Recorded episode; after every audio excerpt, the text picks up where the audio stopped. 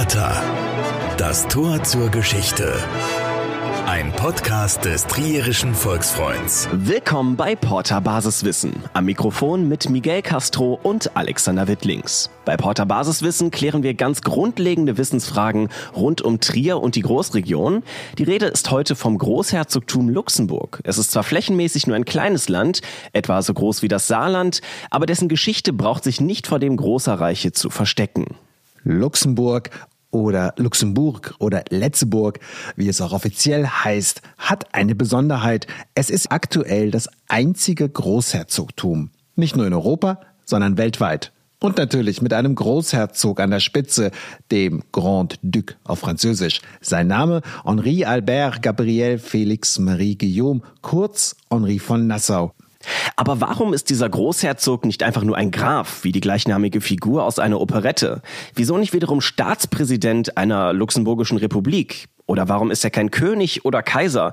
Dabei waren die Regenten einstmals tatsächlich Könige und Kaiser im mittelalterlichen Deutschland.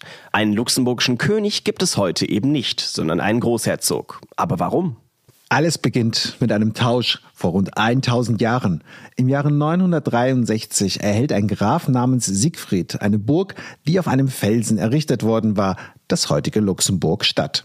Im Gegenzug übergab Siegfried eigene Ländereien an den bisherigen Besitzer der Burg, die Abtei St. Maximin, die damals außerhalb von Trier lag.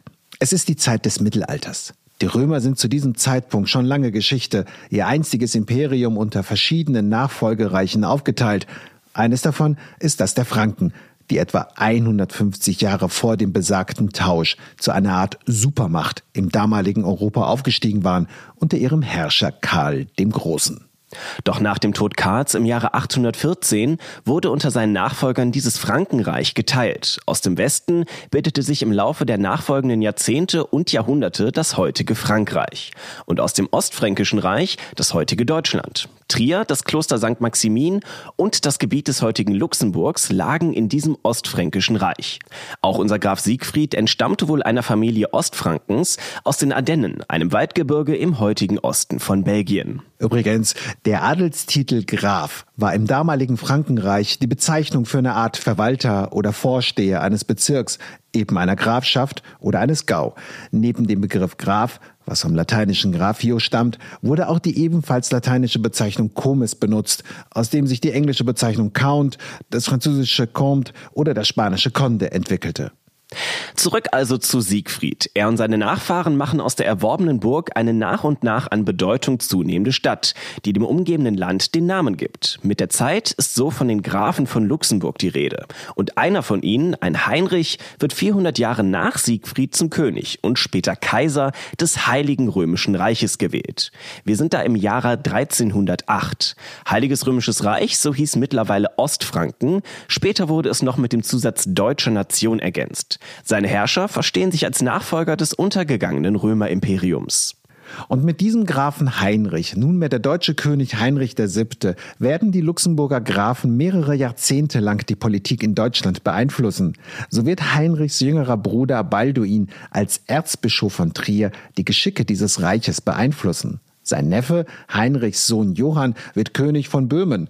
Heinrichs Enkel Karl schließlich wird wieder deutscher König und Kaiser und am Ende folgten noch zwei weitere Luxemburger auf dem deutschen Thron, Wenzel und Sigismund. Es ist in dieser Zeit, in der die Luxemburger das damalige Deutschland regieren, dass aus der Grafschaft Luxemburg das Herzogtum Luxemburg wird. Im Rang erhoben durch den deutschen Kaiser, denn Luxemburg war weiterhin formell Teil des Deutschen Reiches. Allerdings wechselte es nun mehrfach den Besitzer. Erst fiel es nach 1437 zunächst an die Fürsten von Burgund, anschließend an die Habsburger. Die sollten von ihren Stammlanden Österreich aus jahrhundertelang die Kaiser von Deutschland stellen. Doch auch die Habsburger müssen schließlich die Herrschaft über das luxemburgische Herzogtum abgeben. Diesmal im Zuge der Französischen Revolution nach 1789. Jetzt neu, die Volksfreund News App. Gleich kostenlos runterladen und alle Vorteile entdecken. Volksfreund-app.de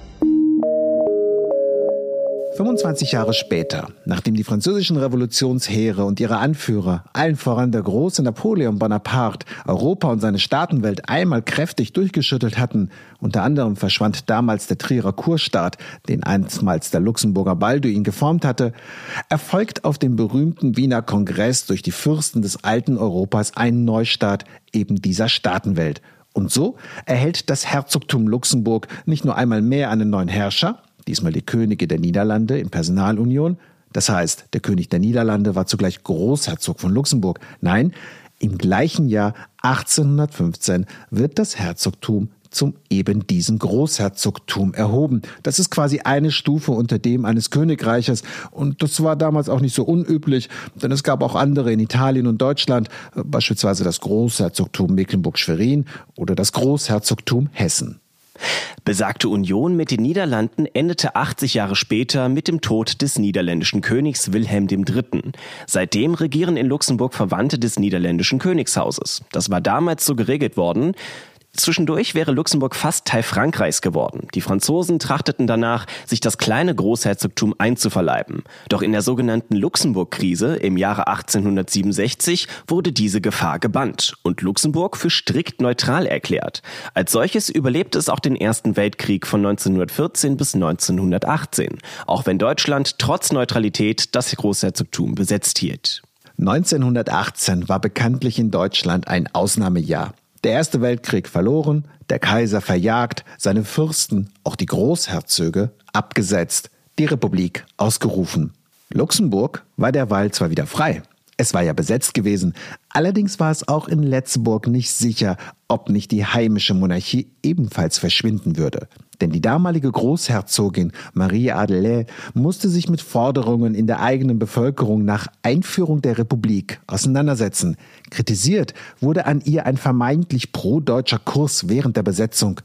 Marie Adelaide trat schließlich zurück zugunsten ihrer Schwester Charlotte und eine kurz darauf erfolgte Abstimmung im Land ergab eine Mehrheit für die Beibehaltung der Monarchie. Krise abgewendet. Die Luxemburger haben also selber entschieden, ihre Monarchen zu behalten. Und mit einer neuen Regentin an der Spitze. Charlotte war bis 1964 die Großherzogin von Luxemburg. Als solche überstand sie auch die erneute Besetzung ihres Landes im Zweiten Weltkrieg, als erneut die Deutschen, diesmal die Nazitruppen, einfielen. Charlotte wurde im Exil zum Symbol des Widerstands im Großherzogtum. Nach der erneuten Befreiung 1945 unterstützte sie die europäische Einigungsbewegung. Luxemburg war eines der Gründungsmitglieder der Europäischen Europäischen Wirtschaftsgemeinschaft, dem Vorläufer der heutigen Europäischen Union. Und Henri, der aktuelle Regent, ist ein Enkel von Charlotte. Zwar hat er nicht mehr die Macht, wie sie einst seine Vorgänger im Mittelalter innehatten. Luxemburg ist eine Demokratie, der Monarch erfüllt repräsentative Aufgaben.